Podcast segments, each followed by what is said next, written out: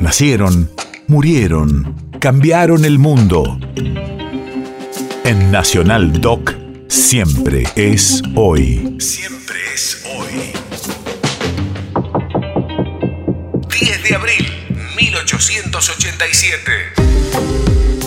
Hace 135 años nacía el médico, biólogo y fisiólogo Bernardo Hussein. Radio de la Memoria. Ganó el Premio Nobel de Medicina en 1947 por descubrir el rol de la hipófisis en el metabolismo de los carbohidratos y su relación con la diabetes. Fue el primer científico galardonado con ese premio en América Latina. Por eso, hoy es el Día del Investigador Argentino en conmemoración y reconocimiento a Bernardo Hussein. La ciencia solo puede vivir y florecer en un ambiente de libertad. Los ambientes de opresión la estancan e impiden su adelante.